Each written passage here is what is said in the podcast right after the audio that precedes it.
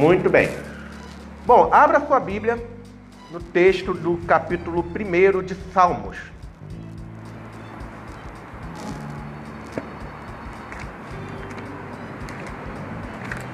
Nós vamos ler novamente esse texto. Eu creio que quando a gente acabar essa série, quando a gente acabar, vocês terão decorado esse texto. Que a gente já leu ele no domingo, primeiro domingo, lemos na terça-feira, lemos domingo passado, lemos na terça-feira passada, vamos ler hoje de novo, vamos ler na terça-feira e assim por diante. A palavra de Deus é uma eterna, ah, quanto mais a gente repetir, melhor, né? Ah, vamos fazer a leitura então? Abra sua Bíblia aí, no aplicativo, no seu livro, enfim, o que importa é você ter o texto em mãos. E nós estamos lendo na nova versão internacional, tá bom? Que diz assim: Como é feliz aquele que não segue o conselho dos ímpios, não imita a conduta dos pecadores, nem se assenta na roda dos zombadores. Ao contrário, sua satisfação está na lei do Senhor, e nessa lei medita dia e noite. É como árvore plantada à beira das águas correntes dá o fruto no tempo certo e suas folhas não murcham. Tudo o que ele faz prospera.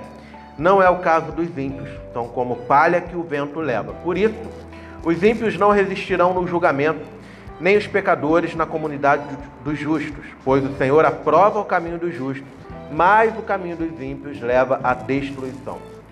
Ah, vamos orar? Pedir ao Senhor que ilumine as nossas mentes, o nosso coração. Pedir ao Rafael Meirelles, que nos dirige a Deus em oração.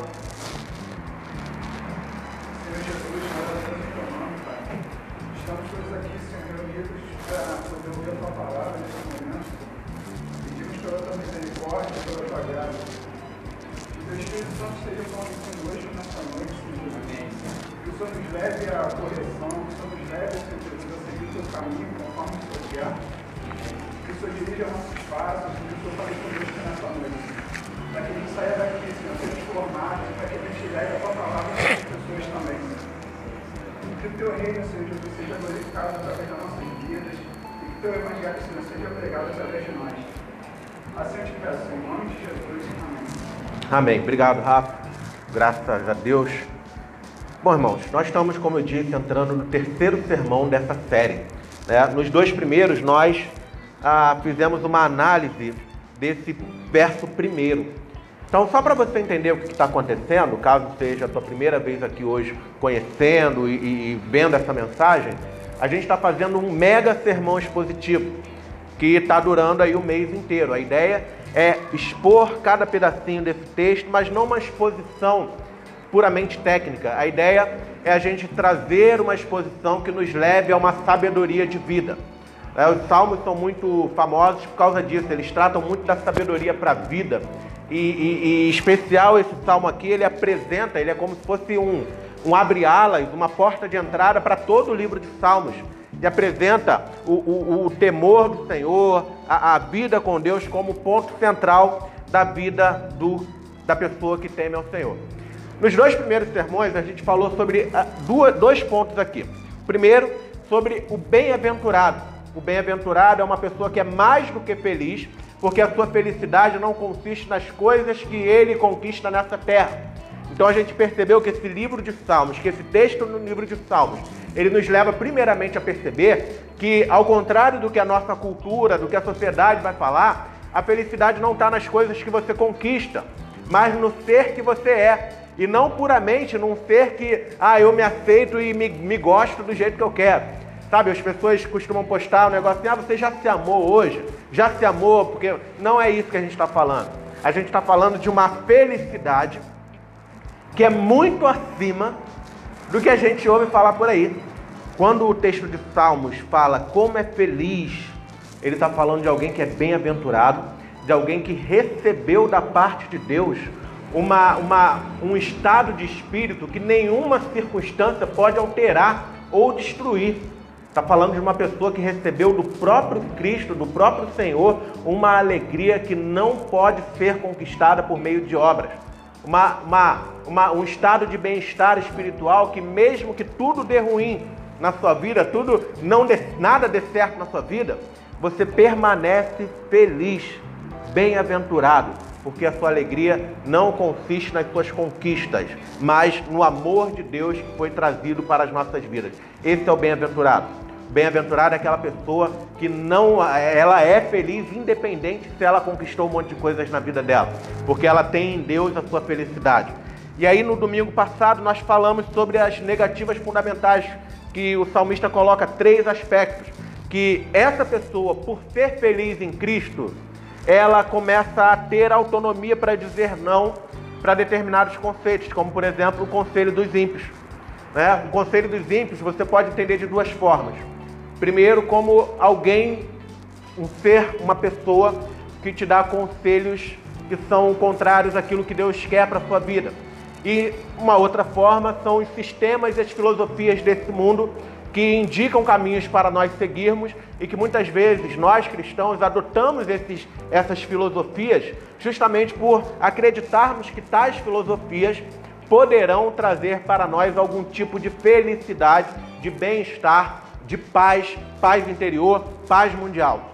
De manhã, na pregação aqui, eu dei o exemplo da educação, porque é praticamente uma lei nesse mundo de que a educação muda o mundo que a educação salva vidas. A educação, apesar de ser, ou melhor, embora seja muito importante, não é a educação que salva o mundo. Não é a, uma, um trabalho humano que vai resolver, ou uma filosofia humana que vai resolver o problema que nós enfrentamos.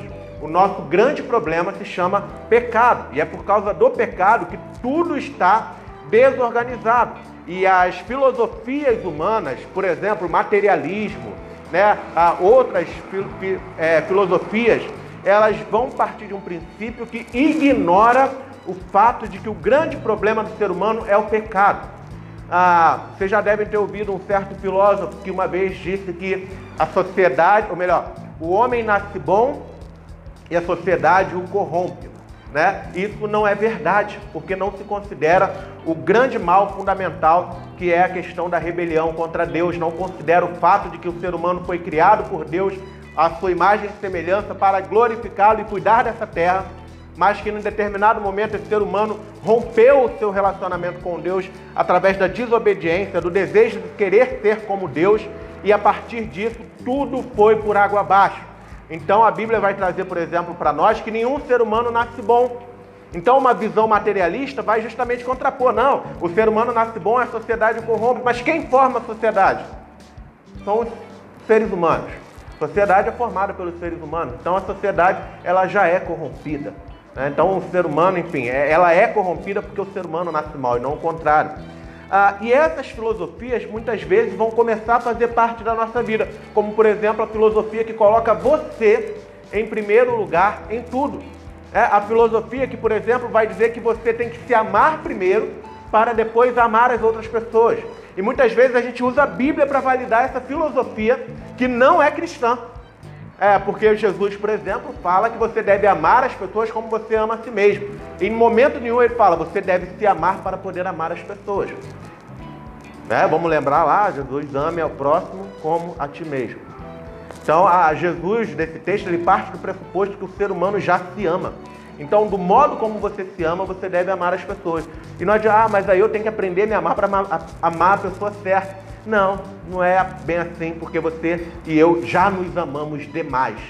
E muitas vezes, quando a gente fica, é, a gente às vezes quer ajudar uma pessoa, fala assim, ah, você tem que se amar mais, mas na verdade aquela pessoa já se ama tanto, se ama tanto, ela é, começa a ficar tão egoísta que ela acha que o mundo inteiro deveria fazer algo melhor para ela e ela assume uma postura de vítima o tempo todo, quando na verdade ela deveria sair desse ambiente e começar a, a, a demonstrar amor pelas pessoas, né?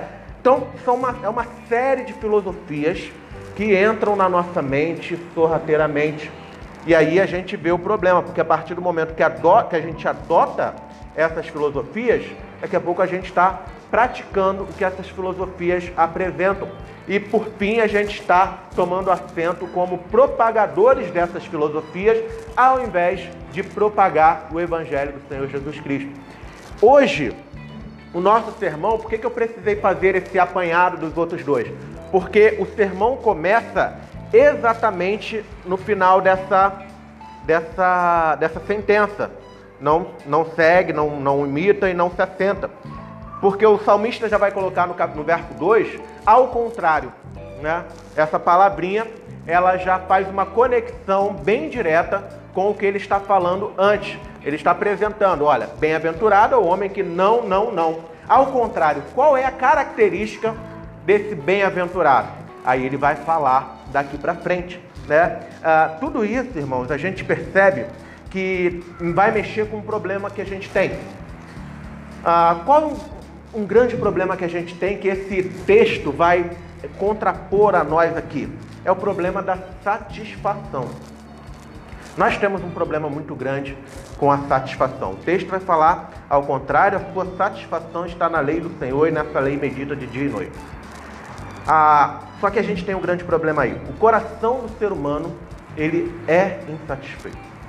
Se a gente parar para analisar as nossas questões profundas do ser, nós perceberemos que em vários momentos, em várias questões, o nosso coração ele está insatisfeito com alguma coisa.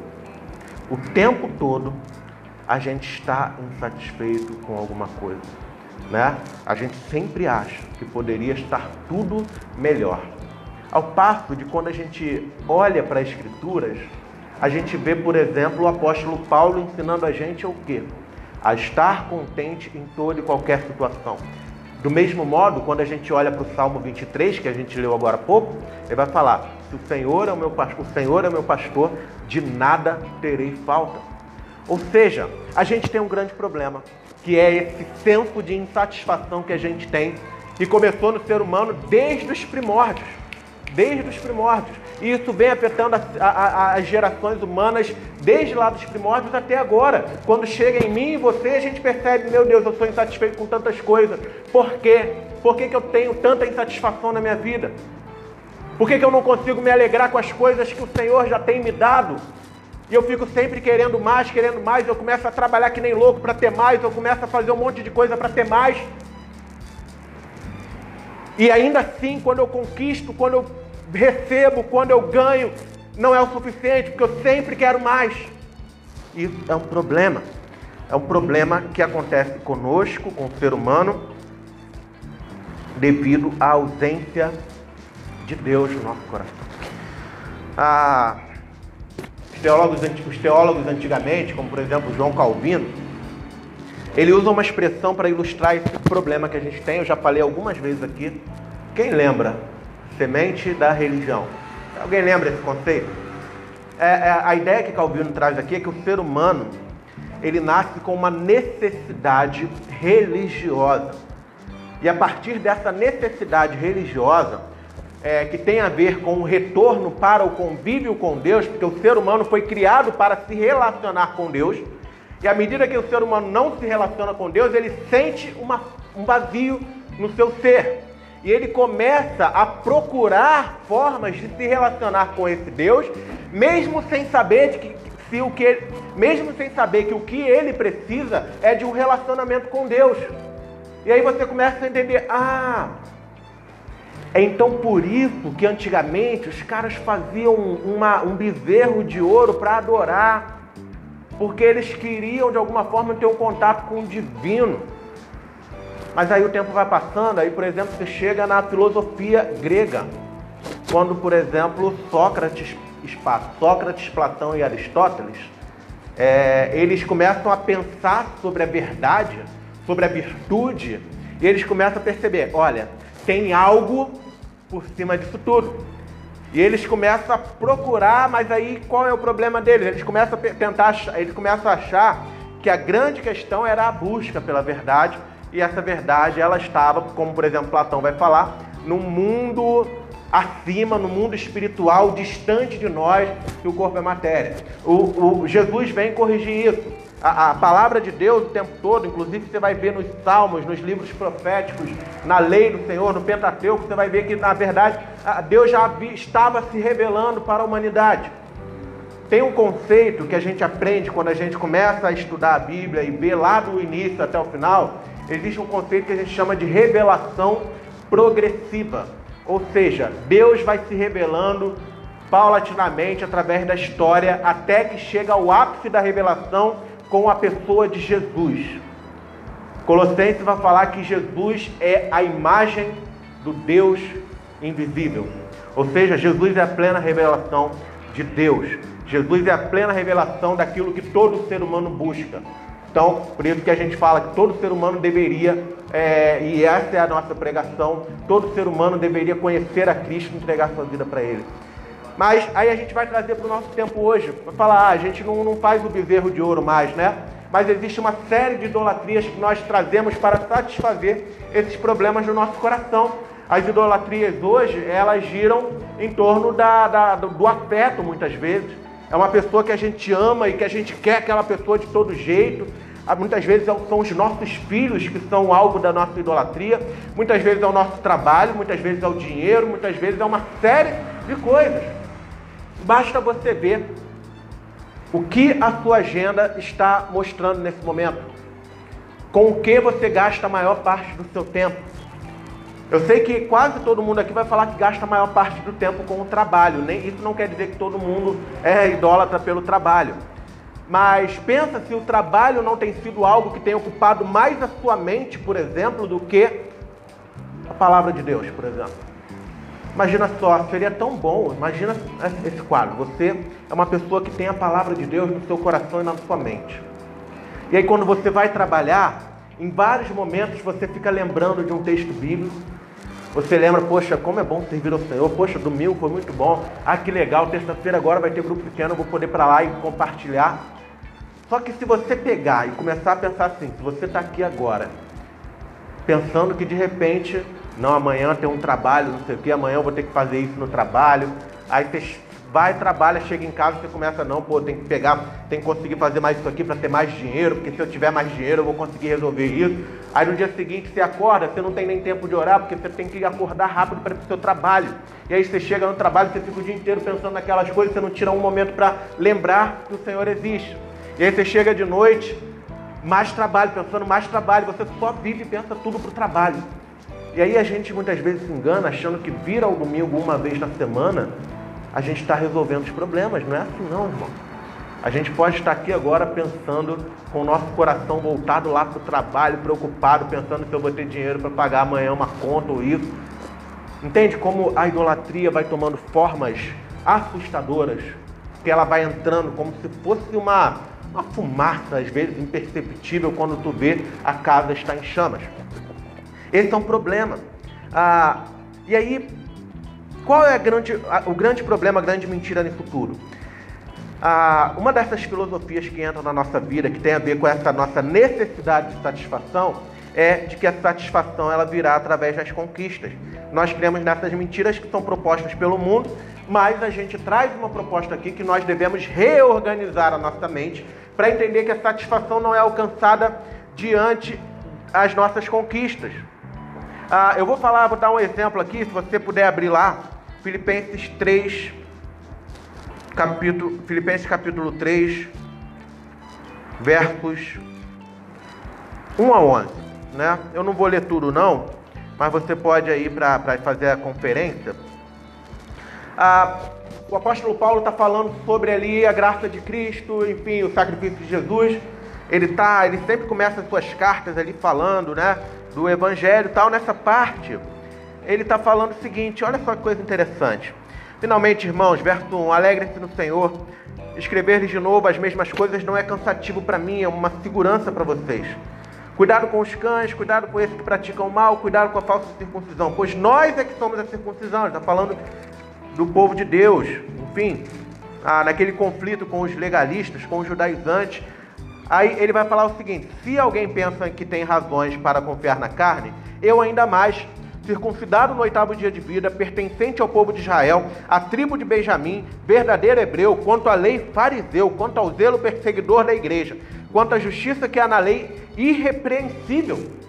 Paulo tinha motivos humanos e até, entre aspas, religiosos para se vangloriar contra as suas conquistas. Mas olha o que ele fala, verso 7: Mas o que para mim era lucro, passei a considerar como perda pela causa de Cristo.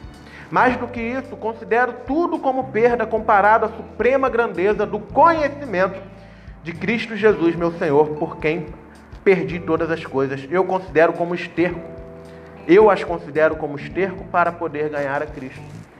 Enfim, você vê um apóstolo Paulo que tinha motivos para se orgulhar devido às suas conquistas. Por exemplo, ele era uma das só ali a tribo de Benjamim, o cara saber que pertence à tribo de Benjamim, era um negócio na religião judaica, lá no povo judaico, fantástico.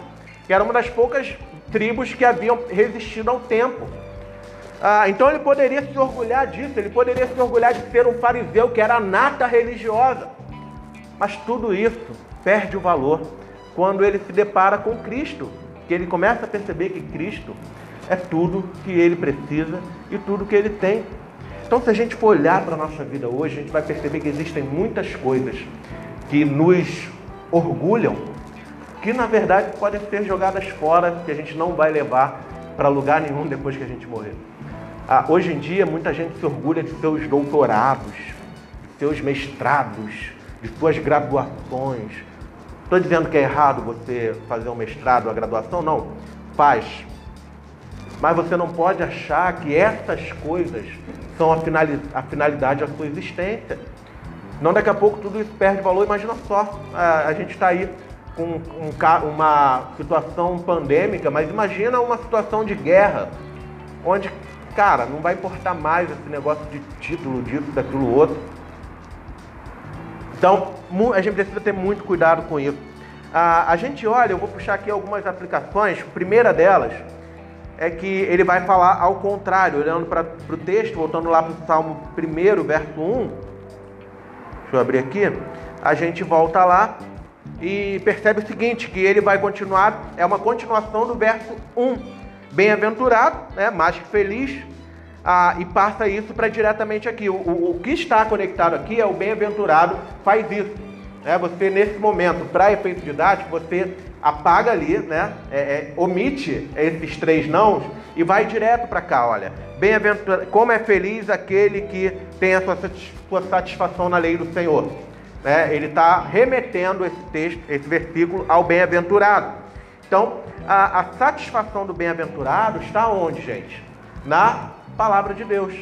É ali que está a satisfação do bem-aventurado porque ele entende que nenhum desses valores do mundo que nós vivemos é capaz de preencher o seu coração. Nenhum desses ídolos modernos, pós-modernos, é, são capazes de preencher o vazio que há no coração do ser humano. Por isso, camarada, ele é bem-aventurado, porque ele compreendeu isso. Ele compreendeu que não precisa das grandes coisas desse, que esse mundo oferece, porque ele tem prazer na palavra de Deus, prazer na lei do Senhor. Ah, e esse prazer na lei do Senhor é o contraste que tem com o conselho dos ímpios, com a conduta dos pecadores e com a roda dos escarnecedores, dos zombadores. É um contraste, ao invés de ouvir os ímpios, em vez de ouvir esse mundo, em vez de ouvir os conselhos, de imitar esse mundo, de, enfim, de sentar-se na roda dos escarnecedores, o bem-aventurado é alguém que, na verdade, ele senta diante da palavra de Deus, mas não apenas para ouvir não apenas para é, é, conhecer, mas para tê-la no seu coração, de modo que influencie todas as suas práticas de vida. A palavra de Deus, aí eu queria abrir com você rapidinho Salmo 19, 7 e 8. Olha que coisa fantástica quando o salmista fala da lei de Deus, da palavra de Deus. A lei do Senhor é perfeita e revigora a alma. Os testemunhos do Senhor são dignos de confiança e tornam sábios os inexperientes. Verso 8: Os, os preceitos do Senhor são justos e dão alegria ao coração. Os mandamentos do Senhor são límpidos. Que coisa maravilhosa. Então, está explicado, está muito claro por que, que aquele que medita, aquele que tem a palavra do Senhor como fonte para a sua vida, ele é bem-aventurado porque a própria palavra do Senhor se encarrega de nutrir, preencher o coração e satisfazer o vazio que a gente tem lá, que a gente fica desesperado para encher. A palavra pode fazer isso em nós. A palavra pode encher o nosso coração e a gente precisa crer nisso e buscar isso. O bem-aventurado, meus irmãos, minhas irmãs, ou a bem-aventurada, é aquele, aquela que encontra sua satisfação na vontade de Deus, naquilo que Ele revelou. Porque quando a gente fala de palavra de Deus, a gente não está falando apenas de um texto. A gente não está falando apenas de uma letra. Já ouviram isso? Ah, a letra mata. É, isso aí é uma má interpretação do que a gente tem aqui, porque a palavra, a, a palavra da Bíblia, a palavra de Deus, ela é do Espírito, ela não é a letra. Né? Quando fala-se da letra, está falando de uma, uma, série de leis humanas naquele contexto. Mas o Espírito é que dá a palavra de Deus. Né? Então, a palavra de Deus ela é a revelação da vontade do Senhor. Muita gente às vezes não sabe o que Deus tem para ela, né? Ah, eu queria entender a vontade de Deus para minha vida. Eu queria saber o que, que o Senhor quer de mim. Você tem como saber isso? Você tem como saber isso quando você mergulha, se aprofunda experimenta viver da palavra. Viver o tempo todo apegado a essa palavra. Nossa fé, meus irmãos, minhas irmãs, ela não é uma fé puramente mística, no sentido que a gente tem que ficar sentindo coisas. Né? A gente muitas vezes gosta de ir para uma igreja e a gente levanta a mão, canta, sente o arrepio, e a gente passa a semana inteira sem consultar a Deus em Sua palavra. A nossa fé não é uma fé de experiências místicas, ela é uma fé de conhecimento e aprofundamento da palavra, da vontade de Deus para nós. Por isso é necessário que eu e você, como esse texto nos ensina, a gente tenha prazer na lei do Senhor. Encontre na lei do Senhor, na palavra de Deus, a satisfação para a nossa vida, para o nosso coração. O texto vai continuar dizendo o seguinte: ah, ao contrário, seu prazer está na lei do Senhor e nela medita a, a ideia que se tem é de que alguém, de alguém que percebe que a palavra de Deus é a fonte de vida e nessa palavra ela gasta seu tempo observando, ouvindo, entendendo, digerindo, deixando que ela se torne nutrientes para sua vida. É, é, é, a meditação é algo muito interessante porque a, a, a ideia de meditação hoje parece que está ligado a está ligada a religiões é, asiáticas, religiões orientais, né? Quando fala muitas vezes meditação, a primeira coisa que a gente pensa é o quê? Yoga ou yoga. Vê, ah, você medita? Ih, rapaz, você é budista? Mas o que a gente às vezes esquece, irmãos, é que a meditação é, é uma prática cristã.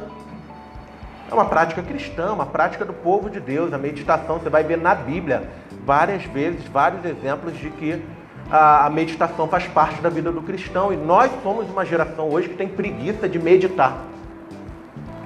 Já fez um teste? Você já tentou praticar a, a disciplina do silêncio? Quem já, já praticou essa? Levanta aí a mão. Eu quero saber se com vocês foi a mesma coisa. Quando eu comecei, para quem não sabe o que é a disciplina do silêncio, é de fato você pegar um texto da Bíblia e meditar naquele texto. Você, por exemplo, lê aqui, Salmo primeiro. Você lê uma, lê duas, lê três, e você começa a ficar em silêncio, deixando que aquele texto fale ao seu coração, que aquele texto ele é, é, pescrute a sua mente. é, e aí você é, começa a enfim, se relacionar com aquele texto. E às vezes você passa meia hora, uma hora com aquele texto ali só meditando naquele texto. Né? A meditação cristã não é a mesma coisa que a meditação oriental. Né? Que fala-se que, por exemplo, na, medita na meditação oriental, você precisa esvaziar a sua mente. A meditação cristã consiste em encher a sua mente da palavra.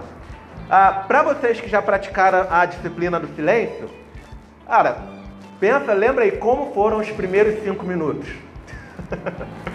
Para mim foi uma loucura, uma loucura. Silêncio, incomodar o silêncio. A gente tem muita dificuldade com o silêncio. Sabe, por exemplo, quando você chega em casa, é... às vezes a gente não tem ninguém em casa, qual a primeira coisa que a gente faz? Liga a televisão para ter um barulho, porque o silêncio muitas vezes nos incomoda. É, poucas são as pessoas que gostam do silêncio. Eu, quando o André vai trabalhar, e às vezes o André estar tá na casa da minha mãe ou do, do meu sogro. Eu. É de agora isso, eu nunca fui muito assim, mas eu gosto de um silêncio absoluto em casa. Então, até às vezes que eu vou abrir e fechar uma porta de armário, eu fecho com silêncio, não deixo bater, né? É porque é uma coisa depois que a gente pega, a gente começa a curtir aquilo ali, é uma coisa muito boa. Mas a gente não é acostumado com isso, porque a gente não é acostumado a meditar na palavra de Deus. Ah, então, mais uma vez, era uma prática comum no Antigo Testamento, era uma prática comum em Jesus Cristo. Jesus Cristo era uma pessoa que meditava na palavra de Deus. Ah, e era uma prática comum na história da igreja. A gente vai ver, se você estudar os pais da igreja, estudar ah, os reformadores, você vai ver que era comum a prática da meditação. Só que a gente deixou isso de lado, porque a gente entrou numa geração extremamente corrida, tudo é corrido pra gente. A gente às vezes não tem cinco minutos para tirar para ler a Bíblia e orar e falar com Deus. Porque a gente, a gente acorda, quer ir para o trabalho, vai para a faculdade, aí tem uma atividade que não tem que. A vida é atropelada. Não foi para isso que Deus nos chamou, a gente precisa de ritmo. Ah, o bem-aventurado. Não, para baixo. A meditação, a ideia que traz quando a gente fala de meditar na lei do Senhor, é a ideia de considerar profundamente. Considerar profundamente. Né? É, não é apenas ler a Bíblia, não é apenas é, você ouvir uma pregação. É, tem gente que às vezes acha que a devocional é ouvir a pregação do Nicodemos. Né? É legal, pode ouvir a pregação do Nicodemos, mas você vai crescer muito mais quando a uma hora que você gasta ouvindo o sermão do Nicodemos, você que por sinais, sinal são ótimos, se você gastar essa uma hora meditando nas Sagradas Escrituras você e Deus, vai ser muito mais profundo, muito mais intenso para você, tá? É, como que a gente pode considerar profundamente? Vou trazer três perguntas para você fazer quando você quiser considerar profundamente. Você pega aquele texto e pergunta para aquele texto, que para a palavra de Deus, o que? O que, que esse texto está falando? Qual é a mensagem desse texto? O que, que Deus quis dizer aqui para o povo quando ele escreveu, quando ele escreveu, quando ele mandou o autor inspirado escrever? O que significa essa passagem? O que Jesus está falando? Aí você vai traz para você. E o que, que Jesus está falando para mim? Entende como não dá para você fazer isso com pouco tempo? Você tentar entender, porque quando você pergunta o que Jesus está falando para mim, você tem que começar a fazer uma análise da sua vida. Bom, vou dar um exemplo. A satisfação do Senhor, né? Ou melhor, a, a, o bem-aventurado encontra sua satisfação na lei do Senhor. Você precisa se perguntar, tá? É, é, esse texto está dizendo, esse texto está dizendo que a lei do Senhor a gente precisa meditar. É, é, o que, que isso significa para mim? Eu tenho meditado? Eu tenho buscado ter prazer na lei do Senhor? Eu já pensei isso em algum momento da minha vida. O que, que tem me dado prazer mais do que buscar a palavra de Deus? Pensar, a gente, a gente, Deus nos deu capacidade para refletir. Segunda pergunta, né? O primeiro o que, o segundo por quê? Por que, que Deus está dizendo isso para mim hoje? Por que, que eu preciso parar para pensar nessa palavra? Por que Deus escolheu se comunicar comigo hoje dessa maneira? Tem algum motivo? Finalmente, para quê? O que Deus quer que eu faça a partir de agora? Essa é a pergunta que a gente tem que fazer, ou pelo menos essas são as perguntas que a gente tem que fazer, dentre muitas outras que na sua vida com Deus você vai começar a entender ali com Ele. Mas você pode pensar nessas três perguntas: o que, por quê e para quê.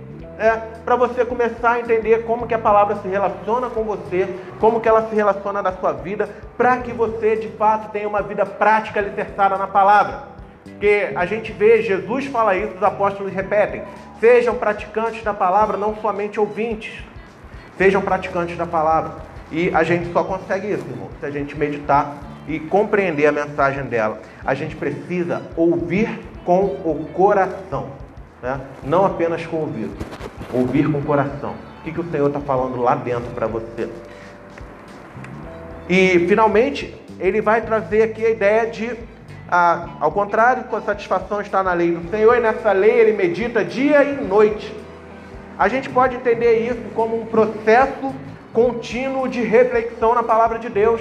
Você pode entender isso de duas maneiras. A primeira, como literal, é de fato você separar um tempo de manhã e um outro tempo à noite para que você se dedique a ouvir e compreender a palavra de Deus.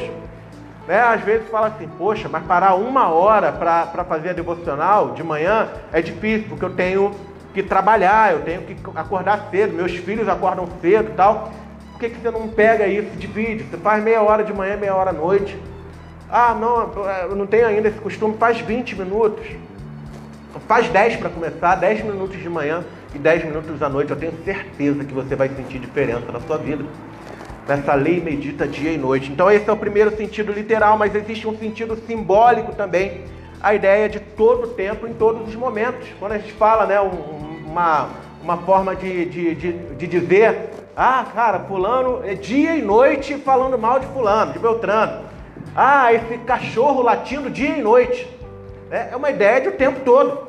Então, a gente, além de entender isso como sentido literal, de que precisamos parar para ouvir Deus, a gente precisa o tempo todo ter as palavras do Senhor sendo é, é, trabalhadas na nossa mente, no nosso coração. Agora, eu entendo que uma coisa decorre da outra, porque se você parar de manhã, falar assim, cara, hoje eu vou meditar no Salmo primeiro aqui, e você pega aquele salmo e você leva esse salmo contigo para o dia. Eu tenho certeza que você vai ter várias oportunidades ao longo do dia para exercitar o que a palavra te falou de manhã. E à noite você vai poder fazer o que? Um exame. Como foi a minha vida hoje? Olha, gente, é fantástico. A vida com Deus é uma coisa maravilhosa. A palavra guiando as nossas vidas o tempo todo. É, é disso que se trata esse texto. A palavra de Deus guiando a nossa vida o tempo todo satisfazendo todas as necessidades do nosso coração. Eu pergunto a você: palavra de Deus tem guiado a sua vida? Porque olha só, se você responde que não, certamente outro ser, outra palavra, outra pessoa, outra ideologia está guiando você. A gente tem uma ilusão de achar que nós somos autônomos e independentes. Isso é mais pura mentira. Ninguém é autônomo. Você sempre está preso a alguma coisa. Ah, eu tinha um professor, ele falava que era, ah, eu sou um pensador híbrido. é, eu penso diferente de todo mundo. Falei, não é nada, cara, não é nada. Não é pensador híbrido coisa nenhuma. Está preso a um sistema aí qualquer, mas híbrido ninguém é, né? Livre, independente ninguém é. Ou a gente está seguindo Deus, ou a gente está seguindo o diabo. Resumindo, é isso. Você não tem essa ah, autonomia de pensamento, você vai seguir alguém. Até, por exemplo, quando você fala, não, eu sou uma pessoa de autonomia de pensamento, você já está seguindo uma linha filosófica.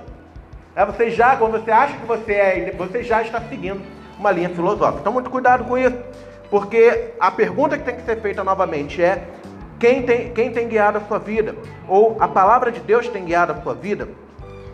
Quero partir para a parte de aplicação porque a gente enfrenta uma luta muito grande para amar a palavra. Eu sei que eu estou falando aqui e a gente às vezes vai achar bonito. Olha, cara, isso é lindo, é maravilhoso eu pensar que eu posso meditar na palavra dia e noite, encontrar prazer na lei do Senhor, mas muitas vezes a gente vai se deparar com a realidade. E a realidade muitas vezes é: é difícil fazer devocional, é difícil parar para ler a Bíblia, é difícil você chegar e, ai, hoje eu estou deliciado com a palavra. É difícil num primeiro momento você chegar e não, todo dia eu oro e leio a Bíblia uma hora de manhã, uma hora de noite. É difícil num primeiro momento. Porque talvez ainda a palavra não seja algo que traz alegria e prazer no nosso coração. Talvez porque ainda a gente esteja preocupado com outras coisas. Eu queria ler com vocês rapidamente o texto de Romanos 7, 21, 23. Vai dizer o seguinte: 21, 25. Olha só. 7, 21, 25. Assim, encontro esta lei que atua em mim. Quando quero fazer o bem, o mal está junto a mim. No íntimo do meu ser, eu tenho prazer na lei de Deus. Mas vejo outra lei atuando nos membros do meu corpo, guerreando contra a lei da minha mente, tornando-me um prisioneiro da lei do pecado que atua em meus membros. Olha a, a, a, o dilema que o apóstolo Paulo está vivendo nesse momento. Ele no íntimo ele tem prazer lá. E eu creio que a gente também, quando a gente percebe que Cristo deu a vida por nós, a gente se rende, a gente entrega a nossa vida ao Senhor. E a gente lá no fundo, a gente queria ter uma vida devocional plena. A gente queria ter um amor incondicional pela palavra. A gente queria o tempo todo não pecar. Mas olha só o dilema. No íntimo do meu ser eu tenho prazer na lei de Deus, mas eu vejo outra lei atuando em mim. Vê se você não se identifica agora com o apóstolo Paulo. É, é, é, guerreando contra a lei da minha mente. Eu entendo o que eu quero, mas o meu ser, o meu corpo, às vezes tem dificuldade, tornando-me prisioneiro da lei do pecado que atua nos meus membros. Miserável homem que eu sou. Mas vem a pergunta: quem me liberar, quem me libertará do corpo sujeito a esta morte? Graças a Deus por nosso Senhor Jesus Cristo, de modo que com a mente eu próprio sou escravo da lei de Deus, mas com a carne da lei do pecado. E aí um texto mais, um dos textos mais famosos de Romanos, Romanos 8:1. Portanto, agora já não há condenação para os que estão em Cristo Jesus. Ou seja, meus irmãos, minhas irmãs, caminho para encontrar o prazer na palavra de Deus e lidar com esse dilema que a gente enfrenta todos os dias. Não tem outro. É o apego incondicional ao Evangelho. É o amor a Cristo, a sua mensagem ao seu ser. É a entrega total, porque o apóstolo Paulo vai falar: olha, esse negócio todo, esse complicado, miserável homem que sou, mas graças a Deus por Jesus Cristo. Mas graças a Deus por Jesus Cristo, porque em Jesus Cristo eu posso ser liberto das prisões que me cercam e me impedem de viver o relacionamento pleno com Deus. Portanto, o Evangelho se faz necessário para que nós encontremos prazer na palavra, porque Cristo nos trouxe liberdade do pecado mediante seu sacrifício na cruz, e isso nos leva, sim, irmãos e irmãs. A gente cantou aqui, olha, quebrantado e, e é, impressionante é o seu amor, me redimiu, me salvou, pela cruz me chamou, gentilmente me atraiu. É isso, é esse o caminho é a gente olhar para aquela cruz, para a mensagem do Evangelho e se encantar a cada dia pelo que Cristo fez, pela pessoa de Jesus, pela obra de Jesus, pelo fato de Jesus ter dado a sua vida por nós quando ainda éramos pecadores condenados ao inferno. E Jesus veio com a sua graça maravilhosa viver uma vida, é, é, é uma, uma vida plena, santa, justa, sem pecado, para morrer numa cruz por causa do meu pecado e olhar para essa mensagem e entender, cara, agora eu entendo o que, que Jesus fez. Ele fez isso para que eu pudesse cumprir Salmo primeiro e ter prazer na lei do Senhor. Eu só vou conseguir de fato ter prazer no Senhor à medida que eu entender que Cristo morreu por mim e deu a vida dele por mim, colocou a vida dele no meu coração. E agora eu posso caminhar. Agora eu posso entender, então, meu irmão, minha irmã, a partir do momento que Jesus te libertou do pecado, você pode sim encontrar prazer na lei do Senhor a partir de agora tomar uma atitude e falar: a partir de agora eu vou devorar a Escritura, eu vou comer as Escrituras. Ah, e Jeremias 15, 16, olha só que interessante. Deixa eu abrir aqui. Jeremias 15, 16. Olha que coisa fantástica. O profeta Jeremias fala o seguinte: ah, Quando as tuas palavras foram encontradas, eu as comi eu as comi. Elas são a minha alegria e o meu júbilo, pois pertenço a ti, Senhor Deus dos exércitos. Olha, irmãos, o caminho da felicidade sendo manifesto aqui nas nossas vidas. Ah, lembrando, a gente, Salmo primeiro não fala dos caminhos que você pode percorrer para ser feliz. Ele fala do fato de você ser uma pessoa feliz. Esses são os frutos da sua vida de bem-aventurança, da sua vida de felicidade. Você sabe que a bem-aventurança é alcançada, ou melhor, é dada a nós, é um presente que vem dos céus, é graça do Senhor. Então, se a graça do Senhor tem alcançado a sua vida, você é habilitado, você é habilitada para experimentar das palavras do Senhor e fazer assim como o profeta Jeremias, a palavra sendo pregada, você pegar essa palavra e comer, se alimentar dessas palavras. A gente vai lá para Jesus quando estava sendo tentado pelo diabo no deserto, que ele falou: manda que essas pedras se transformem em pães se você é o filho de Deus. Jesus responde: nem só de pão viverá o homem mais da palavra que procede da boca de Deus. Esse é o nosso alimento. Esse é a nossa, a nossa fartura. É a palavra de Deus, é o que nutre o nosso coração, é o que nutre a nossa alma. Você precisa alimentar-se da palavra, comer a palavra. E olha que coisa interessante. Comer está conectado a que tipo de, de, de ação na nossa vida? Satisfação, né? Às vezes a gente come e fica satisfeito com a comida, alimenta o nosso corpo. Mas aqui está falando, comer a palavra para alimentar a nossa alma. É, você consegue ficar uma semana sem comer? Você consegue ficar dois meses sem tomar, sem comer um arroz com feijão e bife? Não consegue, porque o alimento é necessário para que você viva. Da mesma forma, como que eu e você esperamos crescer na nossa fé e ter um pleno conhecimento de Deus, se nós não nos, Eita, se nós não nos alimentamos diariamente? É isso, comer a palavra de Deus, alimentar-se da palavra. Ah, e aí, para fechar, em vez de comer as falsas promessas de felicidade, satisfaça-se na palavra do Senhor.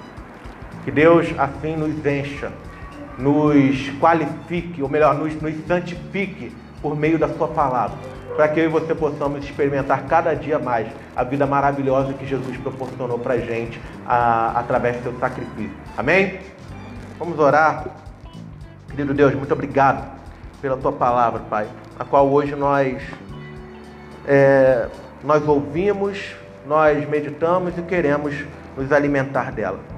Pai amado, que de fato haja em nós o desejo sincero de amar a Ti, amar a Sua palavra, a ter no nosso coração a Sua palavra maravilhosa em todo o tempo. Oramos em nome de Jesus. Amém.